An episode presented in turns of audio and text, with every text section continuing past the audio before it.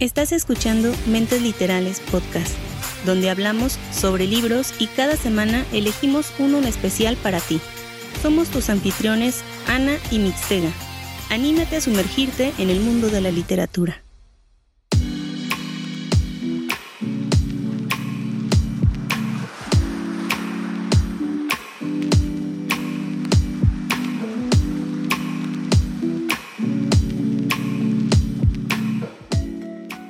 Hola, ¿qué tal? ¿Cómo están todos? Bienvenidos a un episodio más, a un episodio especial de Halloween. Halloween 2020. En este episodio vamos a tocar temas macabros. Macabros, no, temas de terror, temas de horror, temas de suspenso y anécdotas personales. Todo esto a continuación, pero vamos a darle la bienvenida a Anita. ¿Cómo estás, Ani? Hola, muy bien, muchas gracias, Mix. ¿Cómo te encuentras tú? Uy, con mucho miedo, Ani, con mucho miedo. Yo lo siento por los que son miedosos. Ay, sí, muy valiente tú, ¿no? Claro. Pues, ¿qué nos traes ¿Te gusta esta el Halloween? ¿Qué nos traes esta noche de Halloween? Esta noche de Halloween traigo un especial. Vamos a estar hablando acerca del terror, del horror y obviamente de muchas, em, de muchas historias. Eso suena fantástico, Ani. ¿Tienes historias de terror personales? Algunas de las que estuve comentando en, en, el, en la reseña de, em, de historias de almas perdidas. Sí, sí, ahí contamos algunas breves de... Sí nos comentaste algunas que, que te habían sucedido, pero algunas sí que digas tú, ay, no puedes ni... Se me pararon los pelos de punta. Pues así personales no tanto, pero eh, conozco una que otra de familiares. ¿Y si están terroríficas? Eh, más o menos. Pero volviendo a mi pregunta, ¿a ti te gusta Halloween? ¿Te gustan esas épocas? Pues me gusta porque es en la época de otoño, en estación de otoño, entonces se ve bien padre, todo anaranjado. Entonces, por ese lado sí me gusta. Ahora que digamos que para celebrar, pues no tanto, Ani. O sea, pues es como, pues no sé, es como tipo cultural, ¿no? Porque para empezar, nosotros en México no celebrábamos eso de Halloween. Celebramos lo que es el Día de Muertos, ¿no? Para celebrar este, bueno, más bien recordar a nuestros muertitos y poner ofrendas y todo ese rollo, ¿no? Pero así tal cual Halloween, no. Es más, no creo yo haber haberme disfrazado en la, en la escuela. No creo recordar que en la escuela nos hayan dicho así como, ¿saben qué? Que para el 31 de octubre nos vamos a disfrazar todos y ustedes vengan de así, así, así. Lo que sí recuerdo es que eh, ya estando adolescente, creo que, creo que fue en la parte cuando estuve en, en Quintana Roo, específicamente en Cancún. Estuve por allá estudiando inglés, entonces allá sí me tocó disfrazarme de Halloween porque pues, obviamente la, la cultura anglosajona, pues los maestros, eh, ya sabes, la, el rollo este de, pues de, fiesta, de fiesta, ¿no? Entonces, esa vez sí me disfracé. ¿Y de qué te disfrazaste? Pues para empezar no había muchas opciones, ¿no? No había muchas opciones y además estaba yo en un lugar fuera de mi, digamos, de, pues no tanto del ámbito familiar, porque sí tenía una tía por allá, pero no era así como, como, eh, bueno, aparte también la solvencia económica no estaba tan buena, entonces fue algo, mm, bueno, fue algo distinto, ¿no? Eh, por parte de las tías fueron las que se, bueno, más bien yo les comenté de, de que en la escuela querían hacer esto y esto. Yo la verdad es que yo no quería ir, ¿no? Yo no quería ir. En primera dije, no, pues ya que hagan sus fiestas, que aquellos y pues ya. Pero mm, creo que una de las tías conocía a un personaje allí en Veracruz que se dedicaba a hacer pues trajes, a confeccionarlos y todo. Y creo que mandaron a hacer, pues ya sabes, lo más fácil fue una, una este, disfrazarse de calavera, ¿no? pero pues había que, que ver cómo hacer el traje y todo eso, ¿no? Y estando, pues, más bien no estando yo en, en, Veracruz para las medidas y todo eso, entonces no sé cómo se la ingenio o tal vez ya tenía como un traje preparado por ahí. Entonces me enviaron el traje de calavera. Obviamente era un traje negro con, ya sabes, los dibujos de los huesitos y todo eso. El único problema pues era que maquillaje y todo eso, ¿no? Entonces tuvimos que ir a una tienda de donde vendían todos estos accesorios y me maquillé. Lo único que no recuerdo es no sé si me tomé foto, Ani. bueno, es que también estamos hablando de la época. Ani, en esa época no, no existían, creo que los celulares. Ay, claro que sí debieron de existir. O sea, no, eran tan populares, pero ya debieron de existir. Pues o sea, pero me estás dando tanto rodeo para que salgas aunque no hay fotos. Estamos hablando de los noventas, Ani. Sí, era muy difícil, honestamente.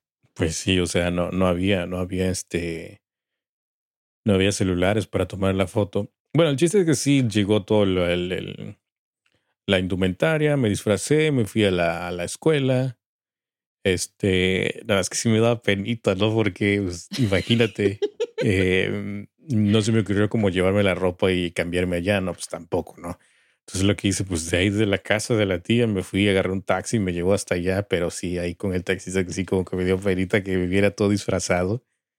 Con tus huesitos. sí, porque te digo, no, no, no estaba yo acostumbrado a todo ese rollo, ¿no?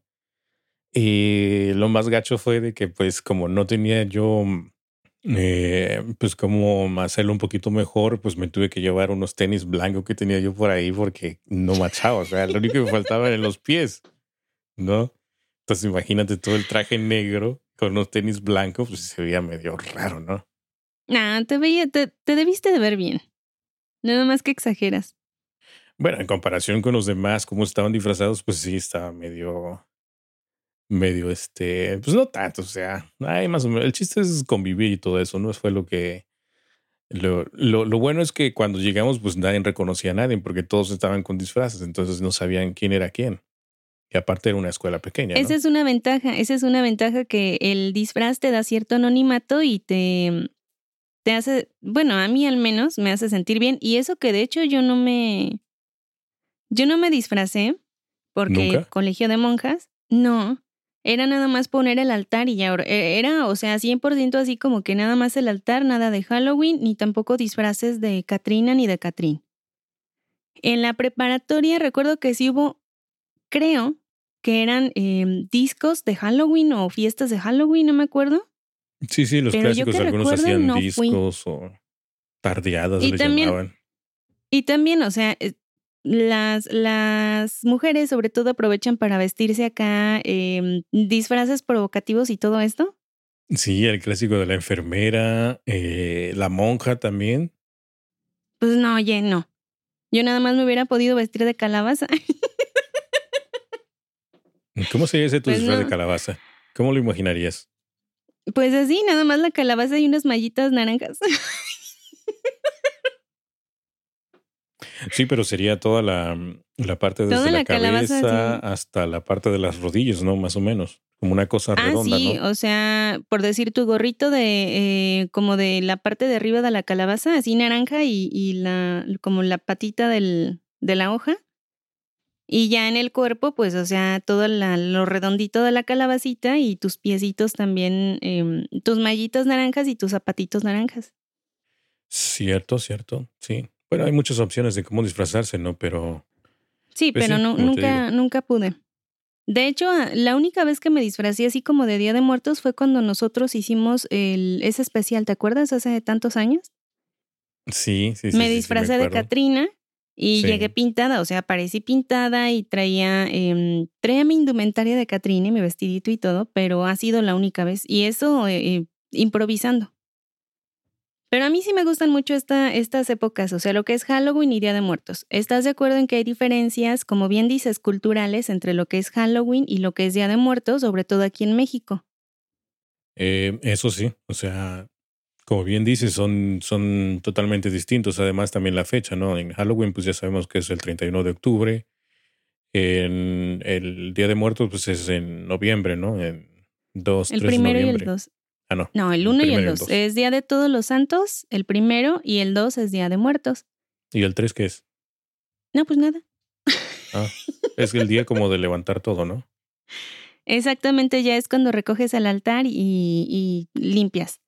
Pero em, muchos tienen la teoría de que alrededor de estos tres días hay una mayor actividad espiritual, ya sea buena o mala.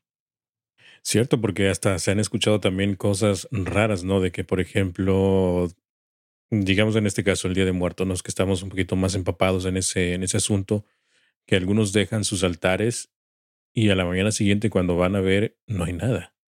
Fíjate que de eso sí he escuchado muchas cosas de que te dicen que la comida no sabe, o sea, por decir al día siguiente, el, el 3, hay muchas personas que tienen la tradición de comerse las cosas del altar, ya una vez que, que, que han pasado los días. Entonces, muchas personas dicen que la comida no tiene el mismo sabor, o sea, como que el sabor se lo lleva el difunto que viene a visitar el altar. Hay personas que aseguran que han dejado eh, ollitas con café o con cerveza, con tequila, con agua, con lo que sea, y que al día siguiente aparece en la cantidad muy disminuida. Son diferentes creencias y diferentes como leyendas urbanas que luego se van contando a lo largo de, pues de, de tu infancia, de tu, de tu crecimiento. Así es. Pero algo así muy, muy, muy friki que haya sucedido, Ani algo que digas, no sé, este, pues algo increíble, ¿no? Referente al Día de Muertos, no. O sea, en esos días específicos, no. Pero si ustedes recuerdan, hace em, reseñas pasadas habíamos mencionado en historias de almas perdidas eh, que había visto una silueta cuando salí del baño.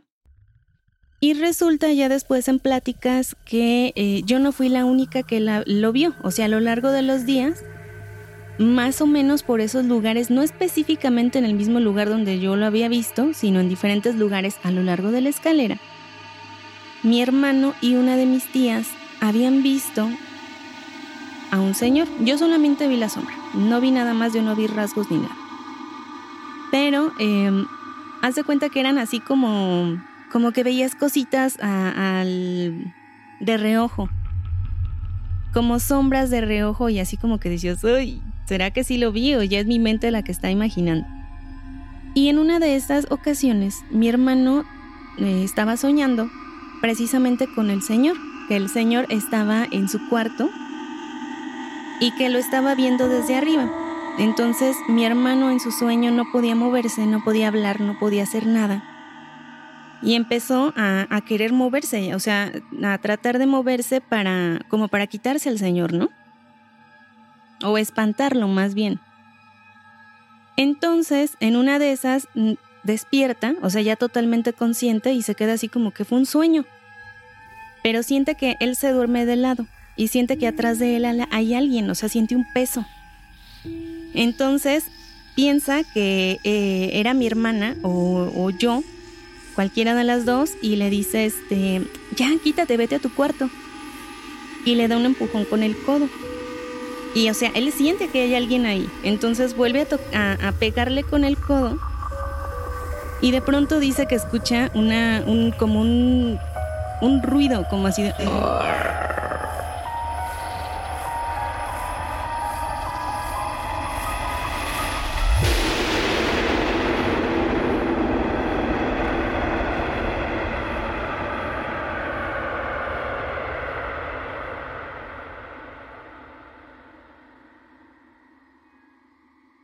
¿No era Pero, su tripa que le estaban diciendo tengo hambre?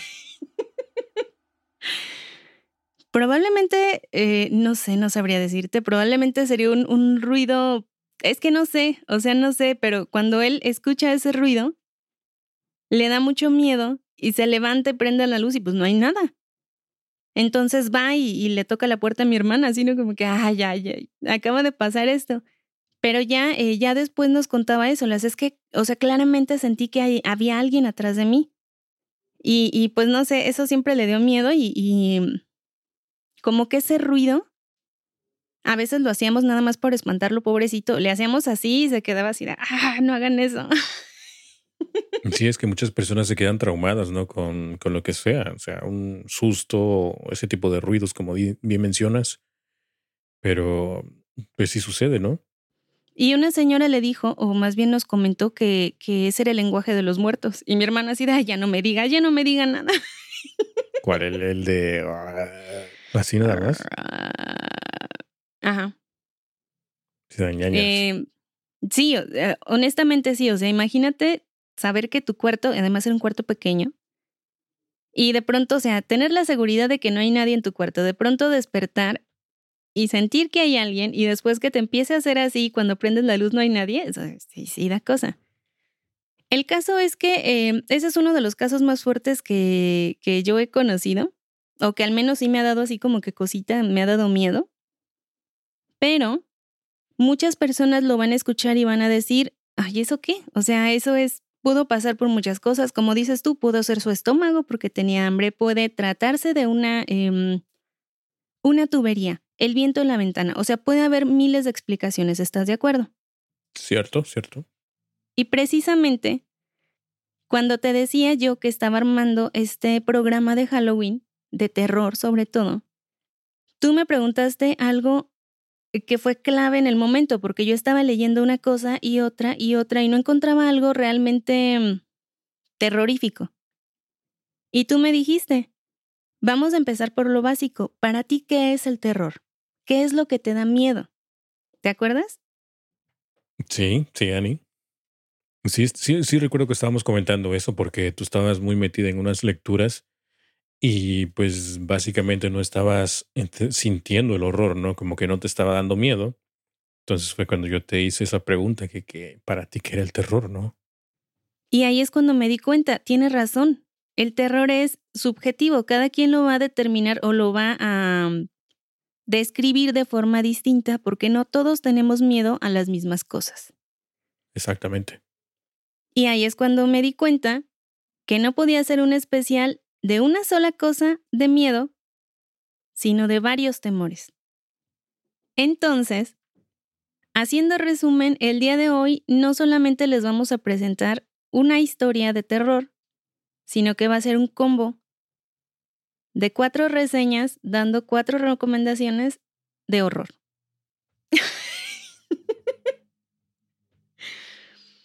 ¿Qué te parece, Mix? Eso me suena genial, Ani.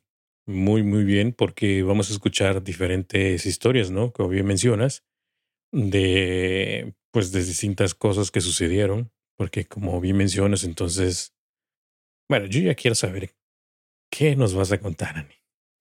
Va a haber creo yo, para diferentes gustos.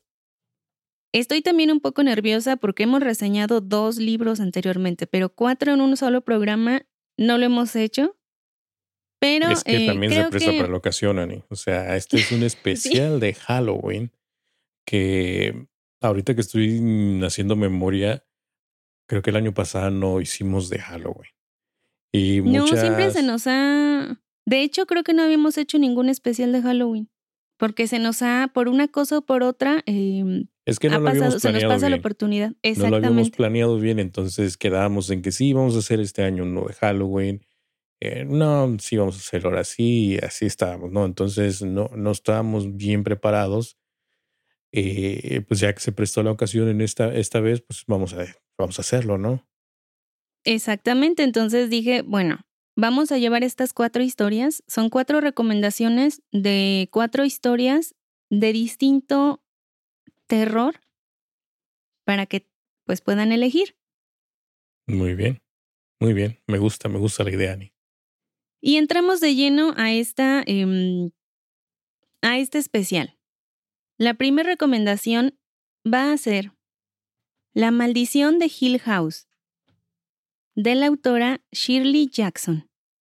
Este libro lo encontré como recomendación por ser eh, un, un, como referente del terror. Así es que la historia va a, comenzar con el doctor Montagne. Montaña, Montagne. Está medio raro el... con el doctor. Vamos a iniciar con el doctor, ¿ok?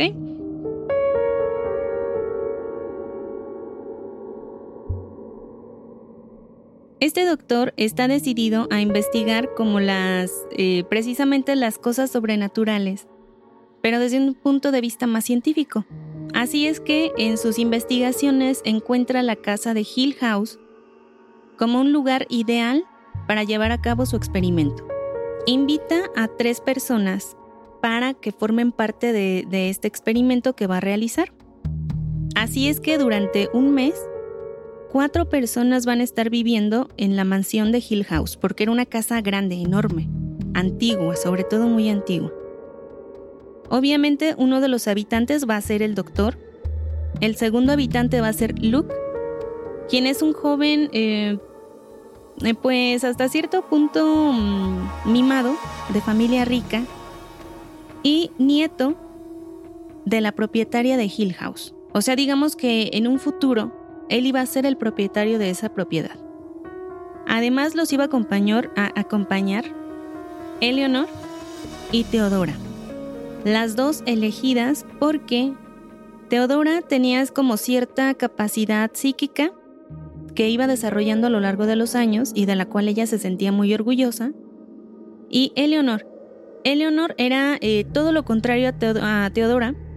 Ella era muy retraída, mm, no tenía idea de su, como de su potencial. Y digamos que en su infancia había sido testigo de un poltergeist. Sí, un poltergeist. Que había, sí, ¿verdad? Sí, sí. Te di, las pronunciaciones no son lo mío. Que había atacado a su casa eh, y tanto a ella como a su hermana. Así es que llegan a esta mansión y la casa es cuidada por un matrimonio los Dudley. Y desde el primer momento en el que llegan, el matrimonio los, em, los persuade para que se vayan. Los trata de convencer diciéndoles que van a estar totalmente aislados, solos, y que no hay una sola persona que se atreva a estar dentro de las, de las inmediaciones de Hill House después de que anochezca. Y esa fue una de las primeras cosas que les dice la señora Dudley. Ella es como la mm, o sea, la cuidadora de la casa y la que hacía la limpieza y también la cocinera. Y les tiene horarios estrictos. Yo entro a tal hora de la mañana, les dejo el desayuno, recojo a tal hora, les dejo la comida y me voy a las seis de la tarde. Ni un minuto más ni uno menos. Desde un primer momento se dan cuenta de, la de que la casa es rara, todos lo sienten aunque ninguno lo quiera aceptar en frente de los demás. Como ya mencioné, es una casa grande y con muchas habitaciones. Cada uno de ellos va a tener una habitación individual y cada una de las habitaciones estaba pintada de un color diferente. Color azul, color verde, amarillo, rosa, y ellos se van acomodando en las habitaciones. Además, la casa era sumamente oscura. A pesar de tener múltiples eh, habitaciones, la luz no lograba penetrar en, en la casa y por más que se esforzaban en mantener las, pues, las puertas abiertas para no perderse dentro de todo el laberinto de la casa, inmediatamente que se daban la vuelta, la puerta parecía cerrada. No importa si la atrancaban, si ponían objetos pesados delante de las puertas, si acababan de cruzar, de pronto nada más escuchaban el cerrar de cada una de las puertas y los objetos que habían puesto para asegurar que no se cerrara la puerta de vuelta en su lugar. De ahí empezaban a surgir varias teorías porque muchos decían que las puertas las cerraban, ya sabes, espíritus o cosas sobrenaturales.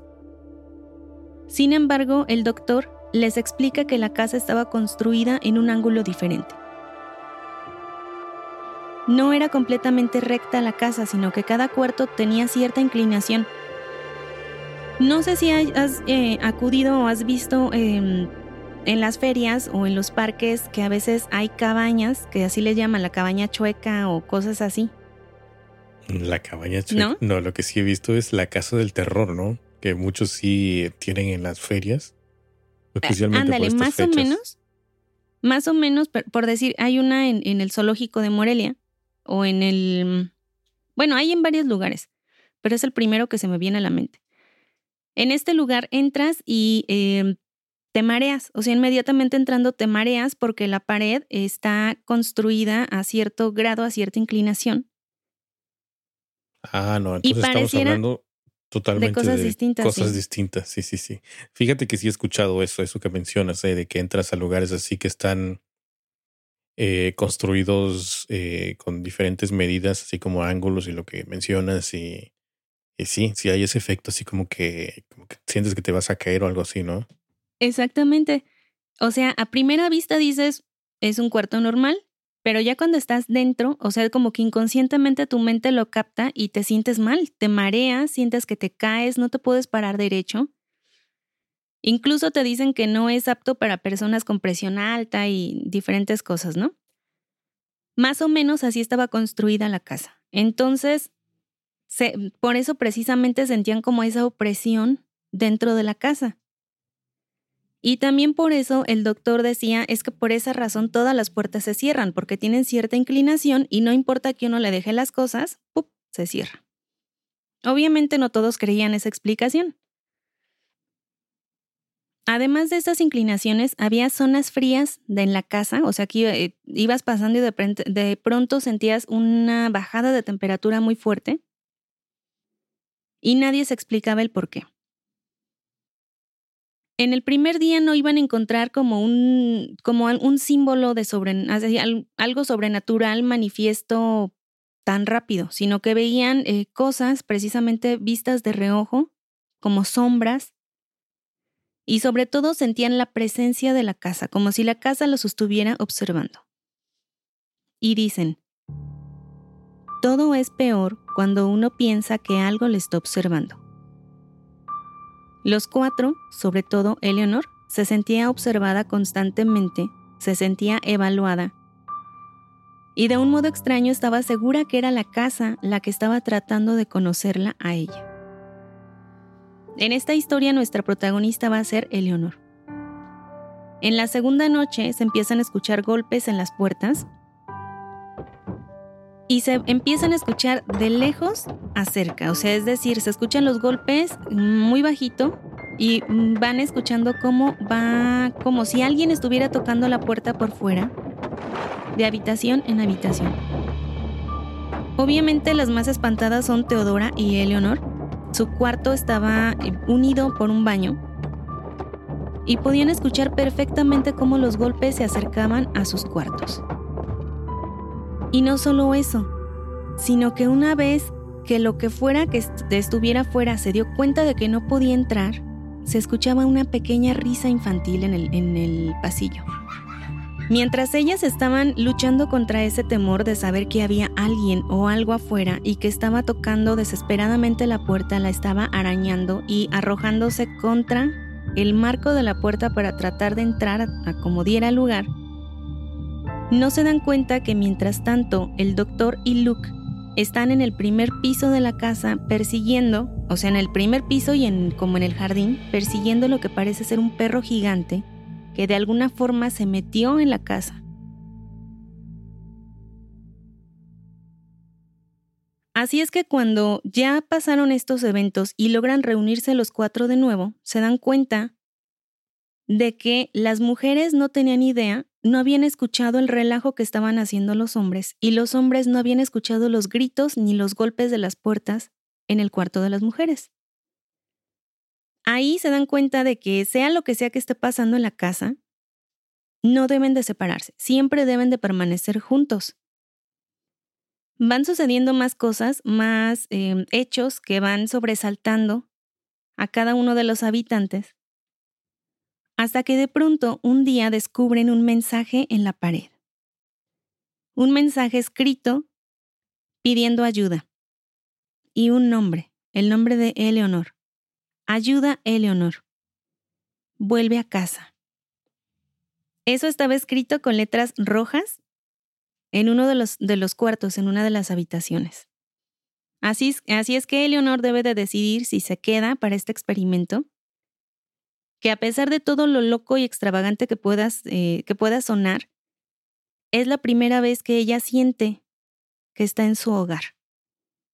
Y por otro lado está ese miedo a descubrir qué es lo que la está llamando, qué es lo que le está em, exigiendo, por qué le pide ayuda y por qué a la vez le pide que se vaya a casa, qué es lo, lo peligroso dentro de esta mansión de Hill House. El creador de esta casa era Hugh Desmond, Hugh Desmond Crane, que era el propietario. Él había tenido dos hijas, su esposa había fallecido. Y eh, se supone, o al menos así lo entendí yo, que eh, las hijas habían heredado la casa, pero solamente una de ellas se quedó con la casa, la otra, la otra siempre estuvo luchando como por la propiedad. Algo raro pasaba con Crane, con el propietario, y había una estatua de mármol en, en uno de los, eh, en una de las habitaciones, como en un salón de fiesta.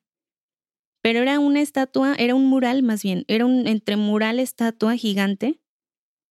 Pero en lugar de ser hermoso daba miedo, daba terror, era como si Crane estuviera realmente ahí y como si te viera directamente a los ojos y te estuviera siguiendo a todas partes. Así es que esta es la historia de Hill House, la maldición de Hill House, en donde van a encontrar terror, sí, pero de una forma muy sutil, muy psicológica. No van a encontrar tantos sustos ni sobresaltos, sino más bien conocer la historia de Eleanor y lo que, está, lo que la está atando a esa casa, o, la que, o más bien el efecto que la casa está teniendo sobre ella.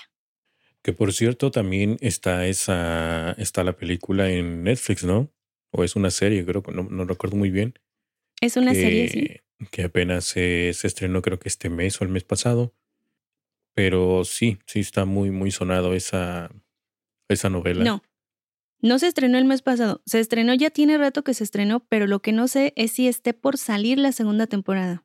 Ahí sí no sé. Bueno, algo así quería yo decir. Además, hay como, como cierta aura de misterio alrededor de la autora de Shirley Jackson, porque eh, eh, ya después de su, de su muerte sale a la luz, publicado por su hijo, que su mamá practicaba em, ciertas, eh, por ahí ciertas artes obscuras de, de, em, como de brujería. La mamá. De Además la de que leía la...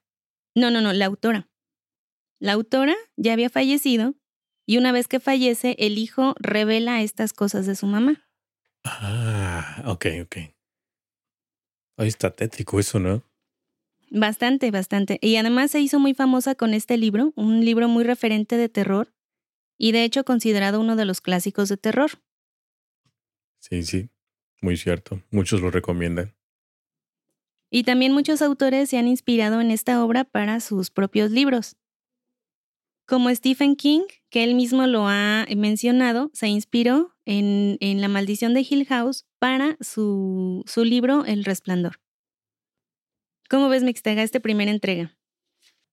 Oye, es verdad, sí. ¿eh? Stephen King este, menciona mucho, hace muchas referencias sobre este libro. Es verdad, sí. Pero, pues fíjate que está muy interesante. Bueno, es que no sé, Ani, es que no sé, a lo mejor vamos a esperar ahorita los demás eh, las demás novelas que nos vas a, sí, los demás títulos que me vas a, que nos vas a mencionar, perdón. Y este, pues vamos a ver si me animo de una vez ya a, pues no sé, a, no me hagas ellas, Ari, no, no, no es eso, no es eso. bueno, ¿te parece si pasamos a la segunda recomendación? Ok, vamos entonces a la segunda recomendación, a ver qué tal está. Hasta calor me está dando. Bueno, ahora pasamos a algo de la vida real. Y qué mejor que con la novela Aquí vive el horror del autor Jay Anson.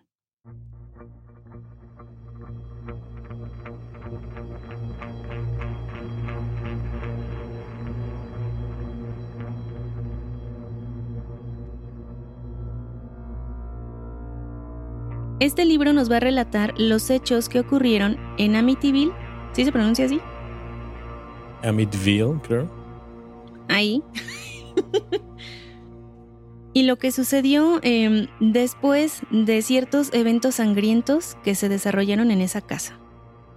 Así es que eh, nos vamos a enfocar primero en la familia de Fo, o de Feo, más bien de Feo.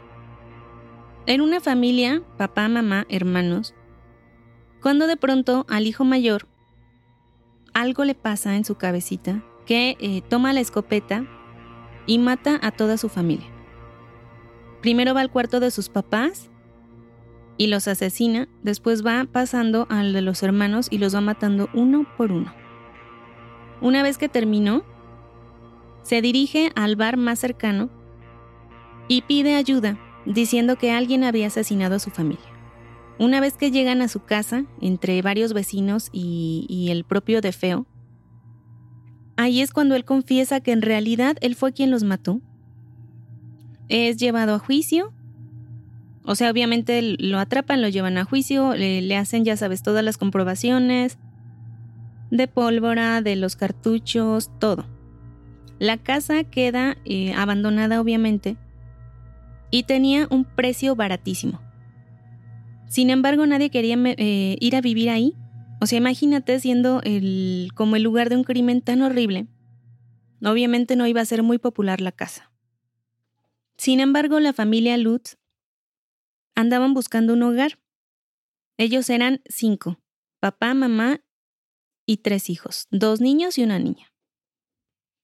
Los Lutz descubren esta casa que contaba con alberca, contaba con muchas habitaciones, eh, varios pisos, sótano, embarcadero y un precio demasiado accesible. Así es que tras una breve negociación, George, Katy, Danny, Chris y Missy, que conforman a la familia Lutz, se mudan a vivir a este lugar.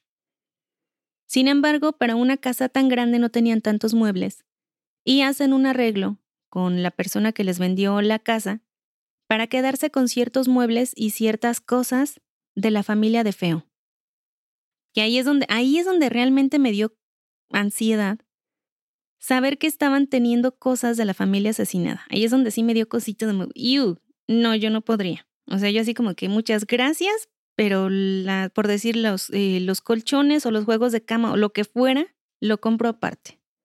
Ah, o sea que estaban vendiendo la casa con todas las pertenencias. Exactamente. Con lavadoras, con sillones, con juegos de la cama, no con el colchón ahí, no, con juegos de, cama, o sea, de, de mm, eh, colchas, sábanas, almohadas, todo eso.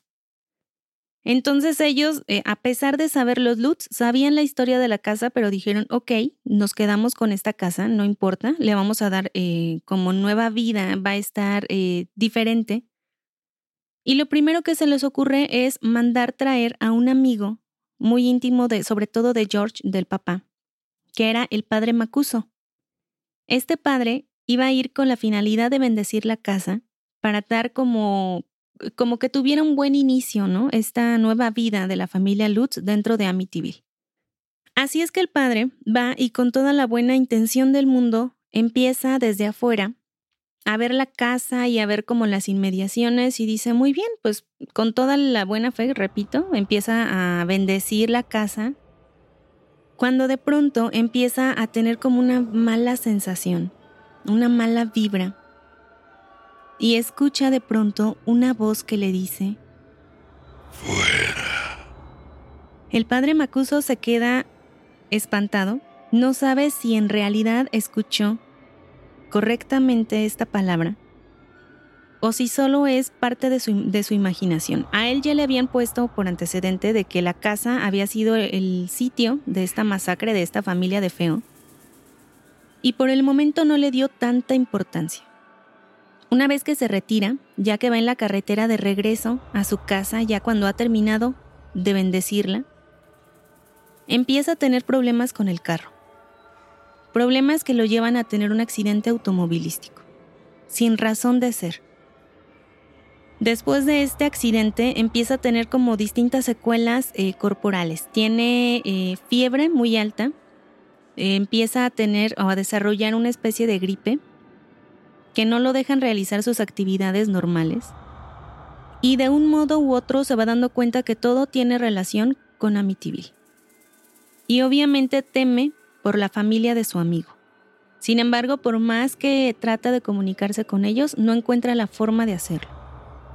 El padre Macuso está 100% seguro, o sea, desde el primer día, que la familia debe de salir de esa casa, que debe de abandonarla e irse a otro lugar pero no encontraba la forma de comunicarse. No tenía carro, el teléfono no comunicaba y no sabía a quién acudir, porque aparte tenía como ese miedo de, exponer sus ideas y que lo tacharan de loco.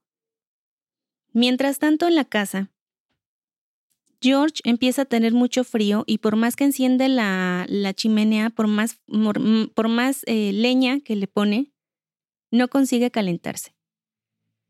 Su actitud empieza a cambiar, se empieza a ser cada vez más huraño con los niños y con su esposa Katy. Empieza a perder la paciencia por cosas insignificantes, empieza a descuidar su aspecto, no se rasura, no se cambia muy a menudo, no se baña y tampoco se alimenta muy bien. Mientras tanto, Katy empieza a sentir eh, como una presencia, sobre todo en la cocina. Mientras está preparando el almuerzo o el desayuno, siente como si alguien la estuviera tratando de abrazar. No se espanta tanto porque ella misma siente que es una, como, como que es una presencia benévola, como que no le va a hacer daño, pero aún así le da cosas, así como que, uy, me da cosita.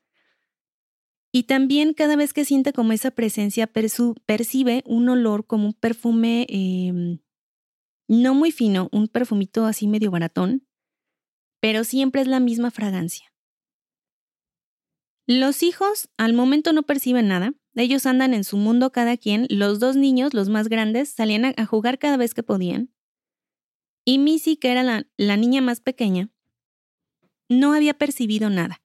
Sin embargo, conforme van pasando los días, le escuchan hablar en solitario, o sea, ella está hablando, como con alguna amiguita, pero en realidad no hay nadie en el cuarto. Empiezan a escuchar que canta canciones extrañas, y también que realiza diversos eh, dibujos de un, de un puerquito, un cerdito, llamado Jody. Y le dice a sus papás que este puerquito es su amigo y que siempre la acompaña y que no se quiere alejar de ella. Aquí cabe señalar que la familia Lutz solo logra sobrevivir, o más bien vivir, en esta casa durante 28 días, que son los, los días que te va narrando el libro. O sea, de tal día a tal día le sucedió esto, de tal día a tal día esto. Conforme van pasando los días se va incrementando el horror que van viviendo, van viendo apariciones, van sintiendo cosas, van teniendo pesadillas, pero va siempre va hacia más. Incluso se vuelve algo más físico cuando de pronto Katy un día se despierta con rasguños en la cara y en parte del cuerpo, rasguños que no se desaparecen y que parecen garras que le hubieran atravesado la piel y que se sentían calientes al tacto. Sin embargo, no le dolían. Mientras ella no las tocara, no le dolían. Pasan y pasan los días y conforme van pasando, se van dando cuenta, tanto en la casa como en los vecinos, sobre todo la gente del bar, que George cada vez adquiere un parecido con el joven de Feo, el asesino de la familia que vivía antes ahí. Otra cosa peculiar es que George siempre despertaba, o sea, como que el más afectado era George, el hombre.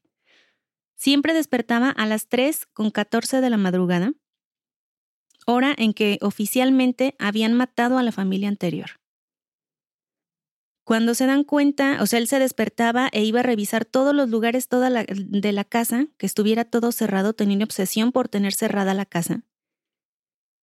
Y empieza a notar que toda su familia empieza a dormir boca abajo, precisamente como fueran encontrados los cuerpos de la familia de Feo. También parecía haber eh, cierta actividad paranormal en el, en el embarcadero de la casa. El perro se pasaba todas las noches ladrando en esa dirección y poco a poco George empieza a desarrollar como una, una obsesión por ese lugar. Además encuentran cuartos secretos dentro de la casa, en especial un pequeño cuarto en el sótano, eh, totalmente pintado de rojo y con un olor muy, muy extraño, como a putrefacción. Pero, o sea, de la nada, o sea, abrieron el cuarto, lo vieron y dijeron, ah, está vacío, está completamente rojo, pero está vacío. Y de pronto los asalta un olor horrible que no pueden tolerar, que tienen que vomitar para poder salir de ahí. Y entre la bruma de, de, de sombras del sótano, George ve una cara. Esta es la historia de Aquí vive el horror. Alguien me dejaste así de... Esto sí me está gustando, Ale. ¿Sí? Sí, yo pensé que ibas a comentar más, como dijiste ahí, y veo una cara y pensé que ibas a comentar un poquito más y me dejaste así como, cuando, por ejemplo, estás en la, en la, rueda de la fortuna. No sé si se llama así, ¿no? La rueda de la fortuna, cuando va bajando y te agarras así. Sí. No, no tengas miedo. Hasta ahí lo voy a dejar porque no puedo revelar más de, este libro y porque aparte es parte de la experiencia que ustedes eh, se enganchen con la historia y la lean. Entonces, eh, hasta aquí dejamos Aquí vive el horror de la, de la familia em, Lutz y ustedes descubran lo que pasó con esta familia, qué fue lo que los hizo decidirse abandonar este lugar. Y este libro me lo recomendó Víctor Juárez. Saludos a él, a Cepillo, que eh, precisamente me estaba eh, yo preguntando qué libro podía leer de horror y él me dijo, yo leí este, lo acabo de terminar, no tiene mucho eh, y la verdad sí me dio miedo. Y entonces dije, ok, suena bien, vamos a leerlo, sobre todo que es basado en un hecho real, que a muchas personas les gusta este tipo de historias. A mí, a mí me gusta eso. Fíjate que la primera película de los sucesos de Admitville salió en... De Hill House. Ah, no, sí, sí, perdón, de Admitville. ok. Bueno, como decía, la primera película de estos sucesos salió en 1979 y pues ya después se han hecho alrededor de, ¿qué serán? 15 películas a través de los años. ¿Has visto alguna de ellas? Leí una del 2000 y algo que es con Ryan Reynolds, que de hecho vi la película por él, no tanto por la historia, pero ya tiene bastante tiempo. Pero no tenía idea de que fueran tantas películas. Son muchas, muchísimas películas. Y aparte series que también ya están saliendo, ¿no? Además. Por si las dudas, yo me voy a apuntar a este título, Ani. Voy a ver qué tal está. ¿Sí? Tal vez sea el primero de terror, el primero de horror que me... tampoco, tampoco, tampoco. No es para Yo no sé, yo nada más te digo que tú generalmente te despiertas alrededor de las 3 de la madrugada. Yo nada más ahí te lo dejo. Sí, y son muchas ocasiones, no es nada más una vez. O sea, son varias ocasiones que me despierto y este, y no pasa nada, ¿no? Me vuelvo a dormir, veo el reloj, veo la hora que es y ah, todavía falta para despertarme. Y, y pues te digo, no pasa nada, ¿no? Bueno, pues entonces ahora vámonos a la siguiente historia. A ver qué tal está. Así es, la siguiente historia que les traigo se titula Los herederos del autor Wolf Dorn. Este autor me encanta lo he leído muchas veces, he leído todos los libros que hay de él en español, que honestamente no son muchos, yo quisiera que hubiera más, pero luego no los, no los traducen. Pero yo lo había conocido en el aspecto de thriller. Sin embargo, volviendo al tema, no a todos les agrada lo que es el, el horror tal cual, sino que también les agrada como esa pizca de misterio dentro de estas historias. Así es que de eso va a tratar los herederos.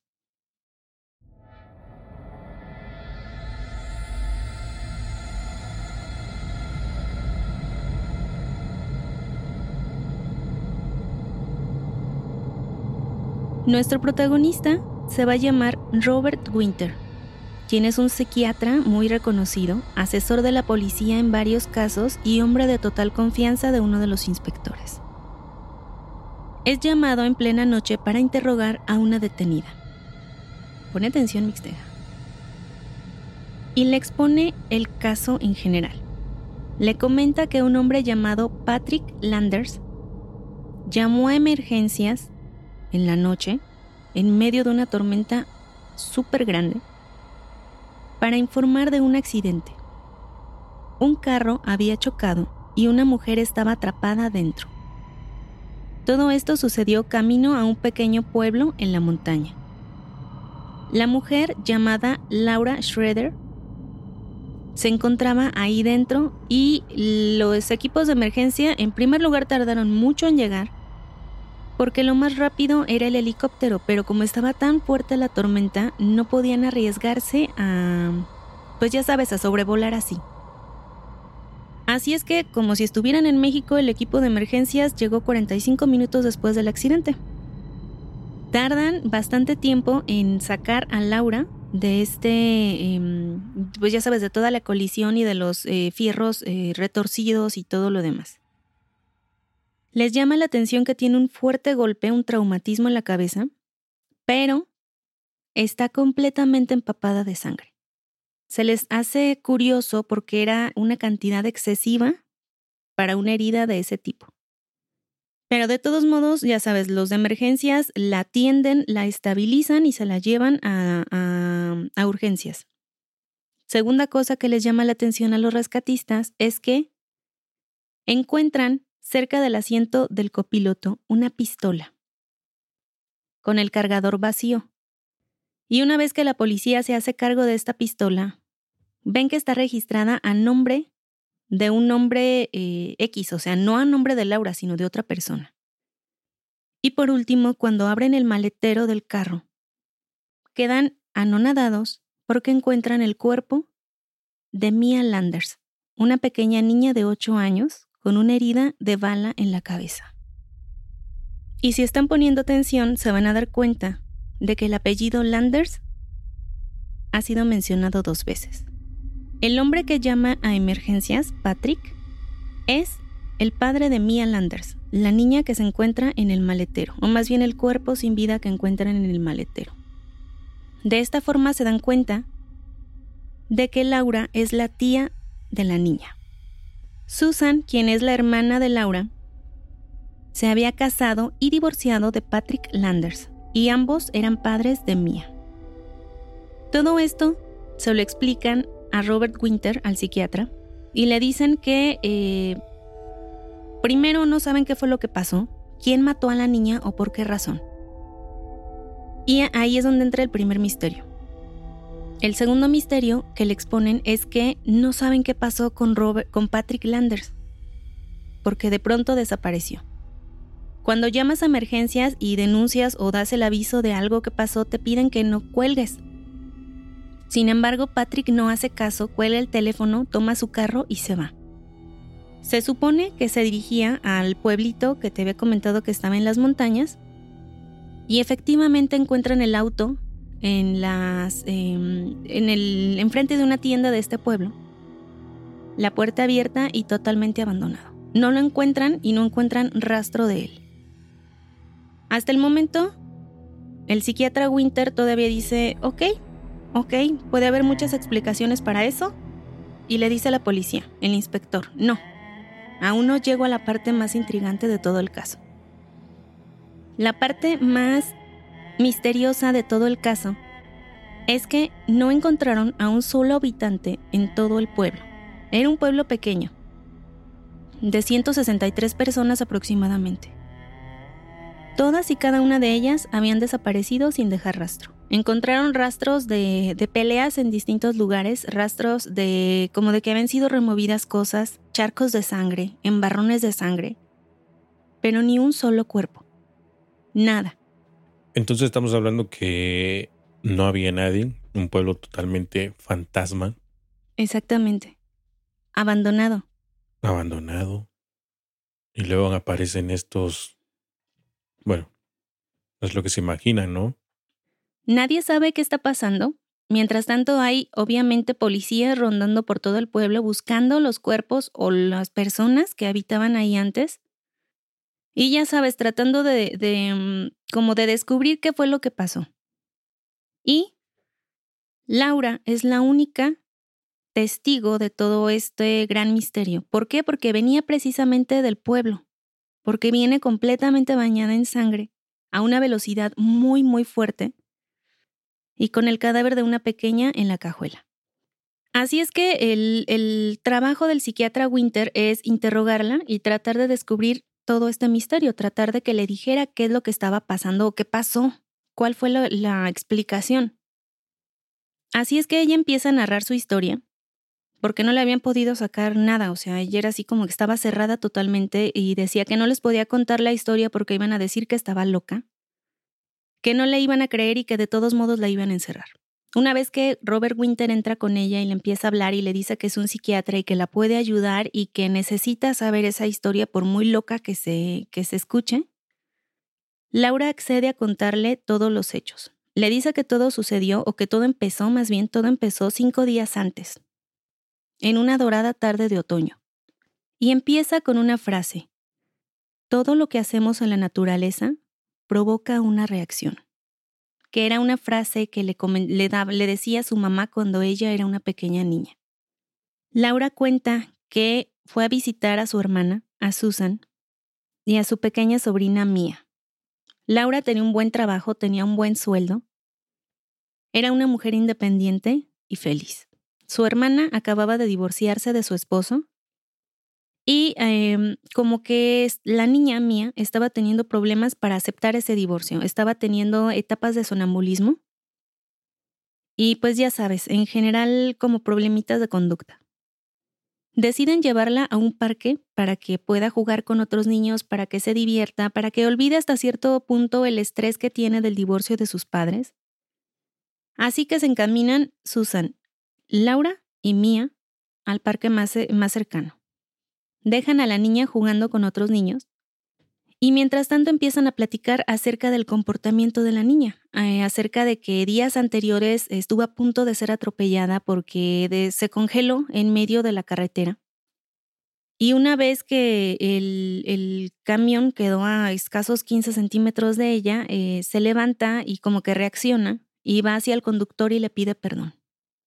Están platicando acerca de estos hechos y, acerca de vivencias en general de las dos hermanas cuando de pronto notan algo extraño en el comportamiento de los niños. Hay un grupo de niños alrededor de Mía y la están observando. Mía estaba ahí, de pie, con una terrible expresión de dolor y la mirada fija en el cielo. Tenía los puños apretados sobre el pecho y temblaba como si estuviera teniendo un ataque epiléptico.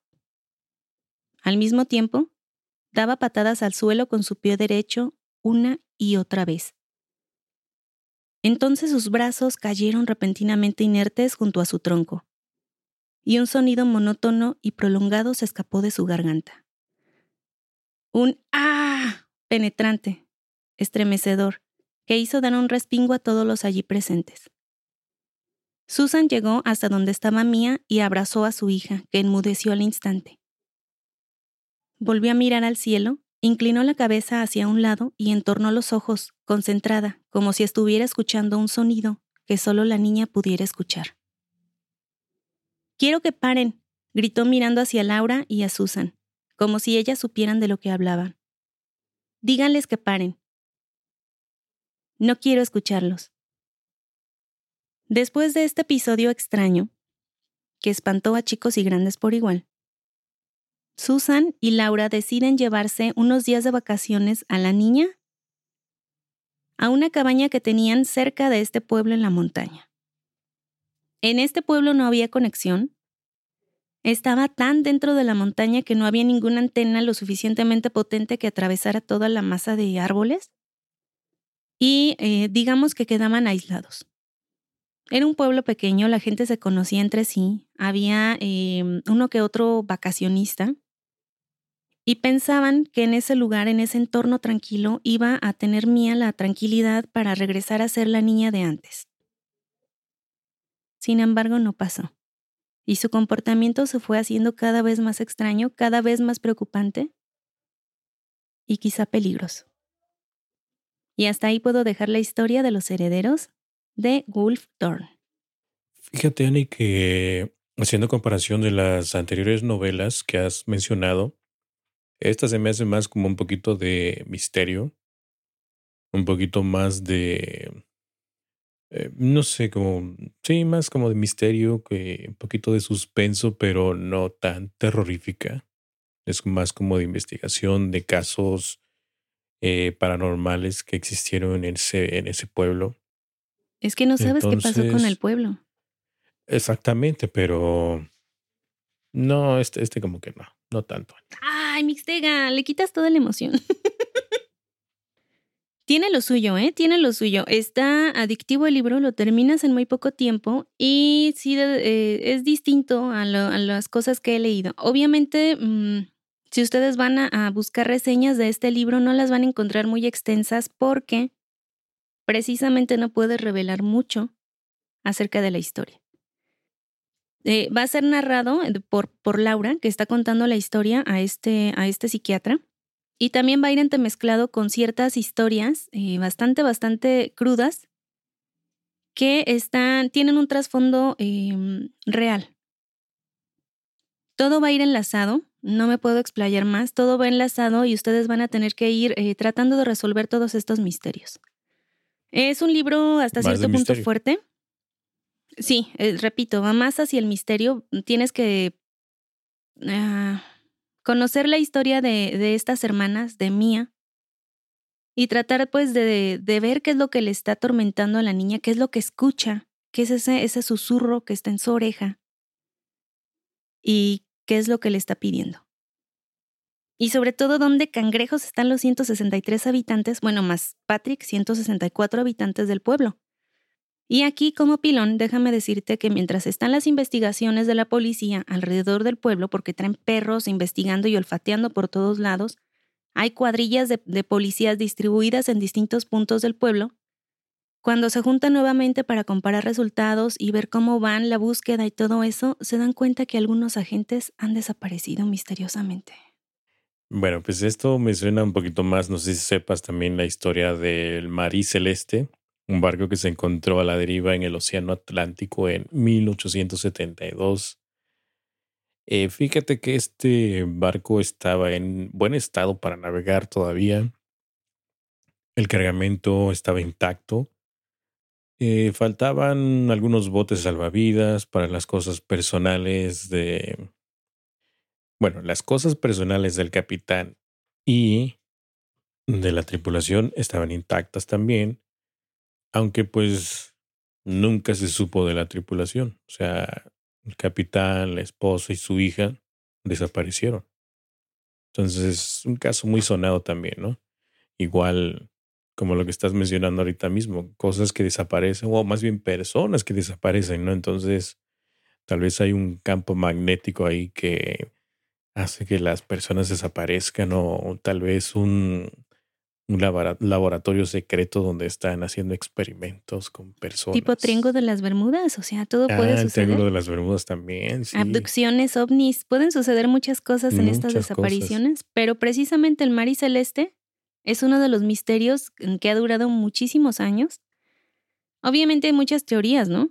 Pero no se ha logrado dar una respuesta así eh, como convincente.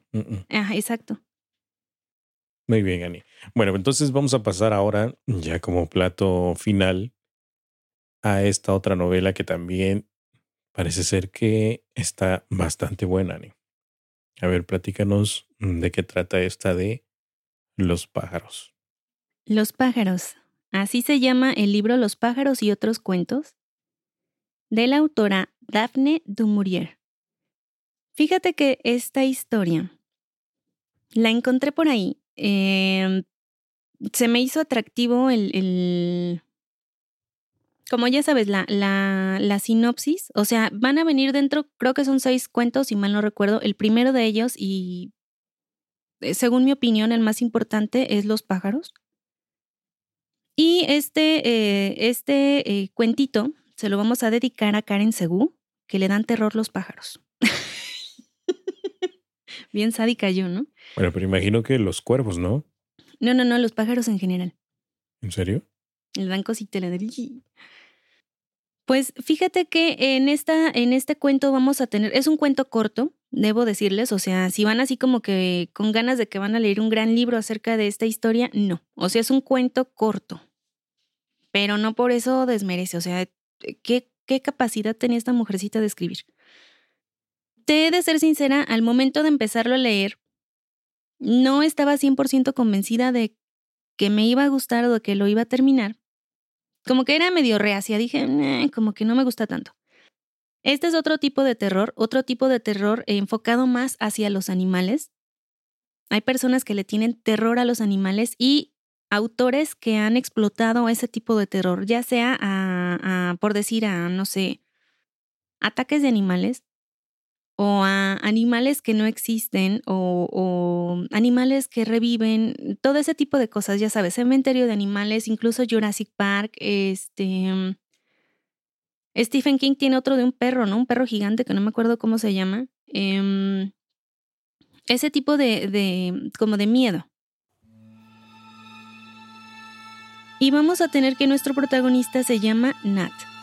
Nat es un hombre herido eh, durante una batalla queda herido y obviamente con cierta pequeña leve discapacidad.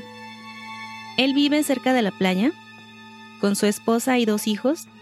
Llevaba una vida tranquila, trabajaba cada tercer día en una granja cercana y le permitían trabajar obviamente por su discapacidad cada tercer día, como había mencionado, y en trabajos no tan pesados, trabajos leves. Entonces él lo aceptaba de buena gana. Y le gustaba ser, sentirse útil para la granja, le gustaba eh, obviamente llevar dinero a casa y estar al pendiente de su familia, pero además a él le gustaba ser, eh, ser un hombre solitario, un poco retraído y disfrutaba de trabajar esos momentos en la granja. La historia se va a desarrollar el 3 de diciembre, cuando de pronto empiezan a sentir un cambio invernal extremo. De un momento a otro el viento empieza a, rugir con más fuerza, a sentirse un cambio eh, en la temperatura, un descenso. Y los mismos trabajadores de la granja empiezan a expresar pues esa preocupación, ¿no? O sea, se nos viene un, invierno súper, súper eh, extremo, hay que tomar precauciones. Y mientras están platicando y están arando los campos y, sembrando y todo esto, empiezan a, ver un número mayor de pájaros alrededor de los campos de sembradío, en la siembra. Cae la noche y se retiran a su casa los trabajadores. Cuando Nat llega a su casa, está platicando con su esposa, cena, se van a descansar. Y en mitad de la noche lo despierta un ruido de algo chocando contra la ventana. Se despierta, se levanta, abre la ventana y de pronto em, descubre que lo que está tratando de entrar eh, es una bandada de pájaros. Y entrechocan no solo contra las ventanas, sino contra la casa en general. Él está muy impactado, está espantado, no sabe qué está sucediendo. Cuando de pronto escucha em, ruido, gritos en el cuarto de los niños. Así que sale disparado. Obviamente él ya ha cerrado su puerta. Sale disparado hacia el cuarto de los niños y se da cuenta que una nube de pájaros de distintos tipos, mirlos, cardenales, de distintos tipos, chiquitos y grandes, están atacando a sus niños, buscando los ojos de los niños y picando su cara, sus manos, donde sea. Él los toma, los envuelve en, sábanas y los saca del cuarto, cierra la puerta y él se queda ahí también eh, tratando obviamente de luchar contra los pajaritos. Se envuelve en una sábana y empieza a tirar manotazos y patadas al aire, completamente ciego porque no hay luz. Cuando escucha por fin el silencio, cuando ya no hay más aleteos, se quita la sábana y se encuentra con que el cuarto de sus hijos está sembrado con alrededor de 50 pájaros muertos, desplumados, con las alas rotas, ensangrentados, y múltiples colores, repito, de diferentes tipos. Desconcertado va mientras, o sea, pues cierra la puerta y va a ver las heridas de sus niños. Y nada más tienen algunas eh, aberturas, abiertillas, eh, raspones, rasguñones, heridas no tan graves. Él mismo trae las manos ensangrentadas de estar lidiando con estos animalitos sumamente agresivos. Al día siguiente, para tratar de deshacerse de los cuerpos de los, de los eh, pajaritos, encuentra gente de la granja y les empieza a relatar su historia, o sea, les dice que si no pasaron nada similar y no, nadie, nadie como que ha tenido esa experiencia, todo el mundo lo tira loco, así como que, ay, sí, ajá, sí, Nat, ajá, ¿cómo no? Te atacaron los pájaros. Y él pues está indignado, o sea, dices que algo está pasando, algo está sucediendo y hay un número cada vez mayor de pájaros en todos lados. ¿Cómo es que no lo ven? Y todos dicen que es por la corriente invernal. Es por el frío, no pasa nada. Así es que ese día, esa tarde, se acerca a la playa y ve como que hay eh, manchas blancas en el mar. Enfocando más los ojos se da cuenta de que no son manchas, sino que son enormes cantidades de gaviotas que están ahí en el mar esperando. ¿Pero esperando qué? Él se pone sumamente nervioso, regresa a su casa y su mujer le explica que han, eh, han dicho un boletín por la radio. Estamos hablando de un tiempo en el que no había, eh, en el que no tenían televisor, en el que nada más estaba la radio, en el que no tenían teléfono en casa, sino había uno solamente en el pueblo y tenían que caminar cierta distancia para lograr llegar a ese teléfono. Entonces la esposa le dice, le dice que han, han dado ese boletín que en diferentes lugares, en diferentes lugares de Londres, que es donde se, se realiza, se lleva a cabo esta historia, sobre todo en las ciudades grandes de Inglaterra. No, espérate, ¿qué dije? Al revés, que en, ciudades grandes de Inglaterra, sobre todo en Londres, se han llevado a cabo ataques de distintos pájaros hacia las personas y que incluso ya ha habido una que otra desgracia. Piden a toda la comunidad, obviamente todo esto se lo atribuyen a, los vientos eh, tan fuertes y tan fríos del cambio de invierno, y piden a la gente que se encierren en sus casas, que no vayan a trabajos, que se aíslen dentro de sus casas y eh, cubran sus ventanas con madera, sus chimeneas, y que aguanten, que van a ver qué se puede hacer para solucionar esta crisis. Obviamente muchos no lo, no lo toman en serio, se empiezan a burlar de estas eh, medidas de seguridad. Y al contrario, en lugar de resguardarse en sus casas, lo que hacen es em, reuniones para cazar a los pájaros. Todos llevan armas escopetas, pistolas, revólver, todo lo que pueden encontrar.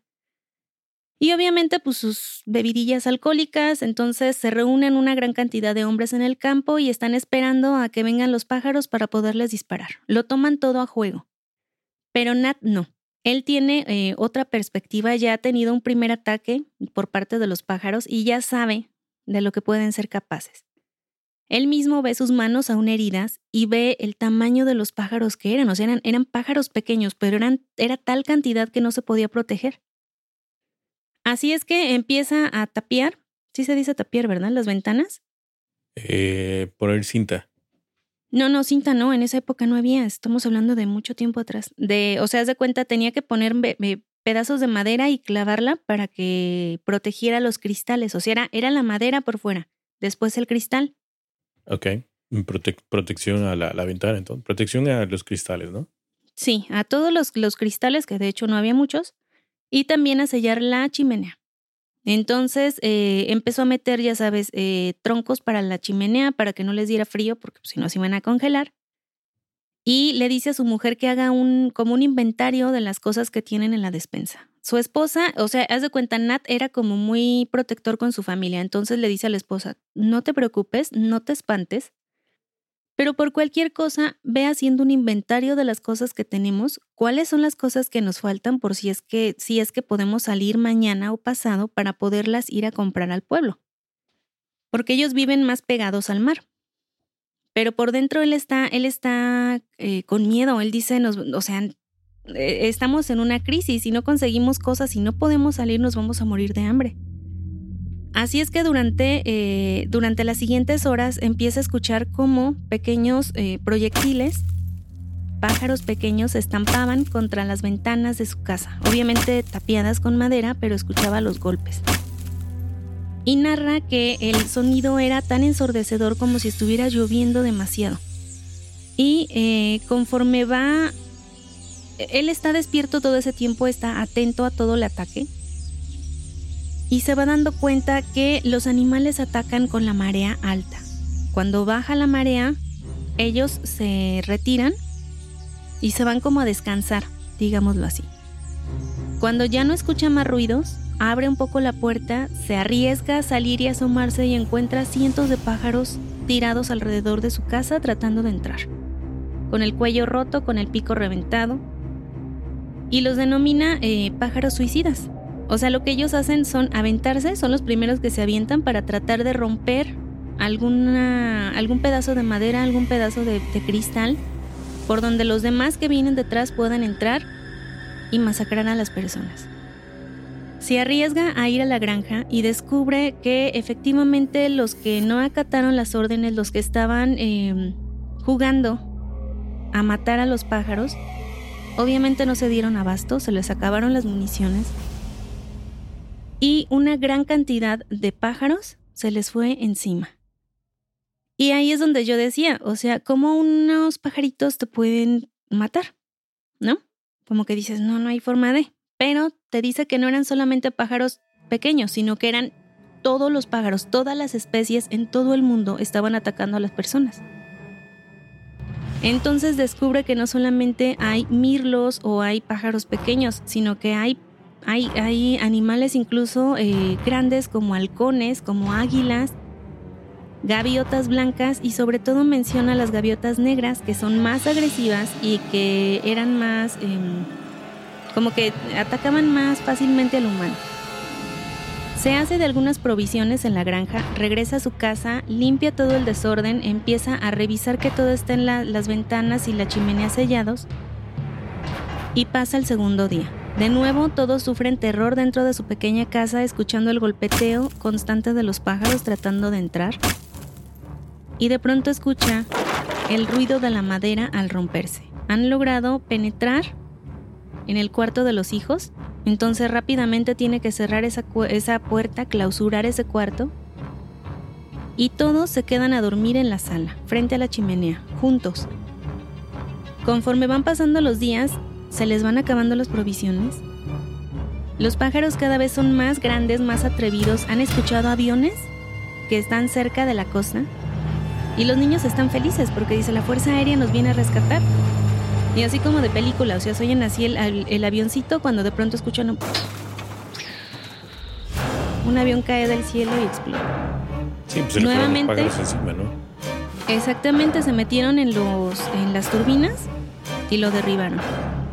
Lo mismo pasa en las ciudades, empiezan a escuchar la radio constantemente para las noticias, o, mm, hasta donde el radio da, o sea, porque eh, de pronto eh, había momentos en los que ya no escuchaban el radio o más bien al locutor, hasta que de pronto se queda completamente en silencio en la radio, no logran eh, ninguna, ninguna frecuencia les da, o sea, no logran encontrar a alguien que les diga cómo está la situación en otros lugares, en otros países, en otras ciudades. Y ven con tristeza amigos muertos, familias masacradas y una cantidad enorme de pájaros y sobre todo vienen más, o sea, veían a lo lejos, veían al, horizonte y decían, es que son nubes negras de tormenta y en realidad eran cientos de miles de gaviotas negras que venían sobre ellos. Entonces era así de corre, o sea, métete a la casa ya, cierra todo. Y en uno de sus, em, de sus arreglos finales de la casa, o sea, de la protección, Nat olvida tapar la chimenea. Entonces se está quedando dormido porque lleva días en, en constante vigilancia, cuando de pronto le llega un olor a alas quemadas. Y hasta ahí vamos a dejar a la familia de Nat en esta historia de los pájaros. Oye, Annie, fíjate que ahorita haciendo memoria, ahorita que estabas contando toda la historia, parece ser que creo que sí vi la película de Hitchcock. Eh, nada más que creo que creo que sí, ya tiene mucho tiempo, pero creo que sí le hizo algunos cambios porque no creo recordar que aparecían este eh, diferentes pájaros, sino que simplemente eran puros pájaros negros los que atacaban a las personas. Sí, sí hubo cambios. Eh, él se inspira en este cuento, pero obviamente lo hace a su, a su manera. Sí, al puro estilo Hitchcock, ¿no? O sea, películas muy oscuras, en, escenas bastante oscuras, en donde había, había poca luz y creo que sí, creo que sí me acuerdo un poquito sobre esa película. Pero, repito, es una forma, te digo, yo empecé a leerla muy, muy incrédulamente, porque decía eso y, les he de comentar que aquí en la casa tenemos jaulas con canarios y con, em, no sé cómo se llaman, periquitos australianos creo que se llaman. Y hay ocasiones en las que mi mamá me pide que cambie de jaula a los periquitos. Me dice, este, o sea, vamos a, allá hay muchos en esa jaula, vamos a separarlos y bla, bla, bla. Así es que un día voy y, muy eh, confiadamente meto la mano para tratar de agarrar a uno. Y una vez que lo pesco, eh, me picó, obviamente. Pero no crees que es un piquetito y te sueltan, no, o sea, parecía perro el condenado perico. Pero es que los pericos sí son un poquito más este, salvajes. Son bien agresivos, sí, me picó muchas veces en la mano, era un dolor agudo, un dolor muy, muy agudo, y también las patitas, o sea, las uñas las me dejó la mano toda rasguñada, me, me sacó la sangre, me abrió en varios lugares. Y me acordé de esa, de esa, eh, de esa sensación, esa, ese dolor que sentí en ese momento. Y me quedé pensando, ahora multiplícalo por miles a una sola persona al mismo tiempo. ¿Cómo te defiendes? O sea, ahí fue donde empecé a, ver, o sea, ¿es, posible? Sí. Imagínate un halcón o un águila. No, como sea, dices, eso, hay otros que se te van directo a los ojos. Exactamente, como precisamente dicen de los cuervos, ¿no? Y tienen un picote enorme. Entonces lo empecé a leer y cada vez que estaba leyendo cómo iban pasando los días. ¿Cómo te iba a picar? Eso más bien todo un piñatazo con el pico, no manches. Em, empecé a, sentir esa, em, como esa desesperación o esa claustrofobia que sentía la familia, estando encerrados y estar escuchando por horas cómo tratan de entrar a su casa, cómo no se rinden, o sea, unos tras otros, tras otros. Y, ellos cada vez están más aislados, menos provisiones, y el señor Nat es el que se da cuenta de todo ese, ese peligro que está corriendo su familia, pero precisamente por el amor que les tiene no les quiere decir la verdad. O sea, no les quiere decir, en cualquier momento pueden entrar y nos van a hacer trizas, sino se queda callado y les decía, todo va a estar bien, vamos a salir de esto. Ya casi llega la marea baja. Em, van a cesar los ataques y vamos a poder descansar. No se preocupen, pero por dentro está muerto de miedo, está, está desesperado por salvar a su familia. Eh, no sé, o sea, te digo, te, te, me metí, yo me metí de lleno en el cuento, repito, es un cuento muy pequeño, te quedas con ganas de más, es así como que, oh, por Dios, mujer, ¿por qué no escribes más? Sí, imagino también que pues, a todas horas te, te acaban, ¿no? O sea, todo el día constantemente estaban los pájaros. Sí, o sea, él narra que cuando hay marea baja, él sale y los ve parados en los árboles, siguiéndolo, pero ya no lo atacan, porque dice que los ve más gordos, más llenos, como que están terminando de comer, es decir, carne humana. Al menos así lo, lo interpreté yo, o sea, los ve llenos y cansados y descansando, así como diciendo, ahorita tú paseate, al rato nos vamos. Sí, como están en su, como que están en su etapa del mal del puerco, ¿no? Así descansando Ándale. todo. Entonces, eh, este es el último libro, la última historia que les traigo. Repito, no solamente este cuento vale la pena, hay otros más dentro de, esta, de este libro que te atrapan. Son, son cuentos distintos. Y está, bueno, ¿eh? em, está bastante bueno. ¿yo puedo dar mi veredicto? ¿O todavía? A ver, dame. Eh, fíjate que de los cuatro que has contado, me llamó mucho la atención el de Aquí vive el horror y este de los pájaros. De hecho, si te soy sincera, los ordené de acuerdo a cómo me fueron gustando. La maldición de Hill House, ya, ya para cerrar, para concluir, tengo que decir que se me hizo demasiado, demasiado descriptivo. A mí, en lo personal, me llegó a aburrir en algunos, en algunos momentos porque yo esperaba más, yo esperaba más suspenso, más miedo, más terror, más susto, pero no. Era más psicológico toda la onda y pues ya saben que yo me desespero en algunas circunstancias y yo era así como que rápido, rápido, rápido, rápido. que aparezca algo, no sé. Eh, aquí vive el horror, se me hizo más, en comparación la narrativa se me hizo más fluida. Si te soy sincera, no me dio miedo, pero hay más cosas, o sea, hay más de dónde, más carnita de dónde agarrar que dices, ah, aquí sí hay apariciones, aquí sí hay em, pues daño físico, psicológico, mm, de todo. Y, pues más sustos, o sea, la familia no tiene descanso durante estos 28 días y, cada vez es más, es más, em, es más probable que pierdan la vida con estos ataques que están sintiendo, que están recibiendo. Y obviamente la tétrica de la niña con su amigo del puerco ese, que también dices, ah, eso sí me da cosa, te digo, es como que dices, uy, porque dicen que se le veían los ojitos rojos al puerco. Después con los herederos es misterio, que a mí me gusta mucho, mucho el misterio. Esa historia me gustó más que la del Aquí vive el horror. Em, por los giros que te va dando. Obviamente te vas formando ideas, pero sí hay cosas que dices, wow. Y las historias intermedias entre capítulos, em, sin palabras.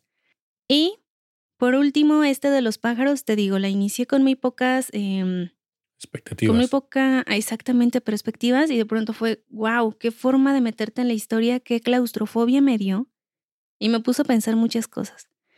Entonces, estas son mis cuatro recomendaciones para el día de hoy, para el especial de Halloween, que de hecho me extendí mucho más de lo que yo pensaba.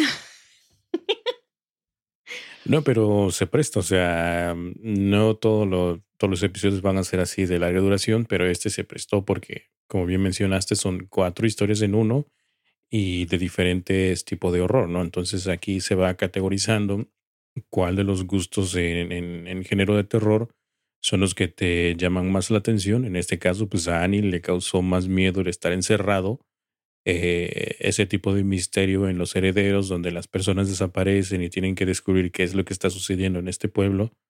Y pues los demás un poquito más ligero, ¿no? Entonces, este, concuerdo contigo. Yo creo que sí también podría yo categorizar estas novelas en, en este orden que le diste, cerrando con broche de oro con este de los pájaros. Yo creo que está más que bien, está excelente.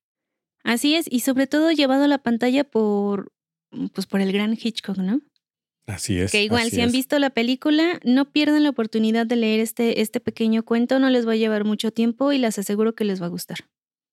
Muy bien, Ani. Bueno, pues yo ya te dije, ya me apunté aquí el horror y los pájaros, y posiblemente los herederos. Ok, vamos a ver, y ya me comentarás, y al igual que ustedes, anímense a comentar qué libros han leído, qué libros les gustaría leer y si es que ya en su momento los leen, cuáles son sus impresiones. Es que Ani, siento que, que si me meto de lleno en estas novelas de terror, creo que voy a ser muy adicto a ellas y no las voy a soltar. Entonces, ese es mi miedo de no poder, bueno, más bien de no, de no leer este tipo de, de historias, ¿no? De género.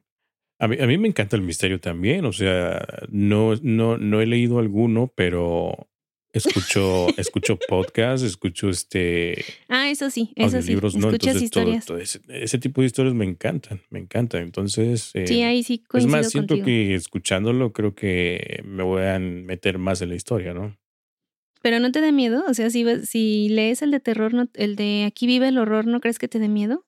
No lo creo, no lo creo, porque mm, pues son, son casos inexplicables, entonces no podrías decir eh, que realmente es lo que sucedió, ¿no?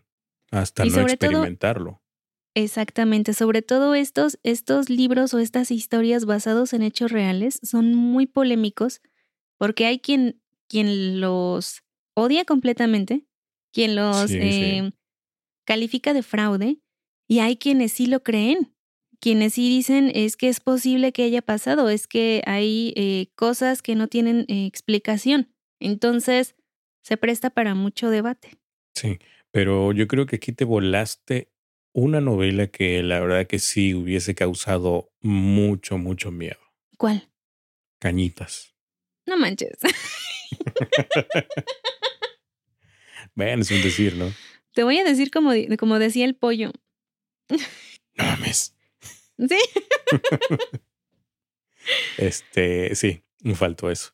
Bueno, me gustó, me gustó, Ani. Yo creo que me gustó el formato como lo hicimos. Este, em, interesante los títulos, interesante. Yo creo que a más de uno les va a encantar. O si no es que ya disfrutaron, ¿no? Porque hay muchos que nos escuchan que les gusta también ese tipo de historias de misterio, de terror. Entonces, pues vamos a ver, vamos a ver cuáles son los que comentan, ¿no? Es más, cuando lancemos este capítulo, vamos a poner ahí como un tipo de eh, preguntas así de selección, de ver cuál es su favorito y así, ¿no? ¿Qué te parece? Claro, eso estaría padre. ¿Por cuál votan o, cuál han leído? Estaría muy, muy padre. Muy bien. Em, ¿Algo más que quieras agregar? No, ya me cansé. Puntos finales. Ah, sí, imagínate. Más de eh, una hora. No, pues, o sea, más, ya vamos para dos. Eh, puntos finales, pues que cada quien encuentre, más bien como conclusión, que cada quien encuentre el tipo de horror, el tipo de terror que les llama la atención y busquen historias afines. Porque obviamente si no te gusta el horror o no te gusta el suspenso o el misterio, es muy dudable que vayas a disfrutar este tipo de historias. Así es. Y como bien te había mencionado que, por ejemplo, en las películas de terror o en las series, lo que da más miedo en sí es la música, ¿no? Los efectos especiales, porque en sí cuando te aparecen, eh, no sé, em, la caracterización de, de, un personaje, o sea, como que no te causa tanto miedo a cuando sale la musiquilla y que te agarra, como que estás muy metido en la historia. Sí, estás muy metido en la historia, entonces de repente te ponen ahí a todo volumen la música o el efecto. Entonces, sí, ah, a mí me ha tocado, me ha tocado que he ido al cine a, ver películas de terror y hay gente que sí grita y me da penita ajena. me quedo así como que, ay, qué oso. pues ya que, o sea, tú métete también ahí a la, a la bola y disfrútala también. Empieza a aplaudir al final a ver qué. Aquí voy a quemar a mi hermana. Mi hermana no le gusta nada el terror y, una vez fue a ver una película con un amigo. Se metieron a ver una, según ellos, una película muy, muy espantosa y que no sé qué. Y, o sea, en el puro inicio dijeron, no, vámonos. Hicieron el recorrido de, la vergüenza, o sea, bajar todas las escaleritas y atravesar, o sea, pues así para salirse, porque no aguantaron la película. y lo peor es que no era ni siquiera de terror, o sea, era la de Constantine. Entonces, eh, siempre le hago burla porque, o sea, no, puedo creer que hayas hecho eso. No, pues imagínate. Pero bueno, cosas pasan. Entonces, eh, pues nada más eso, que, que pues que disfruten, que dejen salir a su demonio interior y que lean lo más que puedan en estos días de espíritus libres. Así es. Y pues también que pasen un bonito día de Halloween y también de Día de Muertos, ¿no? A ver si por ahí este, nos envían fotografías de los que pongan su altar de muertos o los que se disfracen, ¿no? También. También estaría padre, o calaveritas que puedan este, igual Las hacernos. Calaveritas. Estaría padre. Sí, sí, sí, también. Bueno, muchas cosas, muchas cosas que existen y que es cultura y pues ahí van a permanecer. Así es. Bueno, Ani, pues entonces nos despedimos de este episodio especial de Halloween 2020 o 2020. Esperamos que les haya agradado. Ya saben que esperamos sus comentarios en cada, pues como cada episodio, ¿no? Y nos pueden contactar vía correo electrónico en mentes o en nuestras redes sociales en Twitter, Facebook o Instagram. Cualquiera de esas, pues ahí estamos pendiente y contestando lo más rápido posible. Entonces nos vemos ya a Ani. Vámonos y que viva el horror. Que viva el horror. Gracias. Chai, Ani. Chai.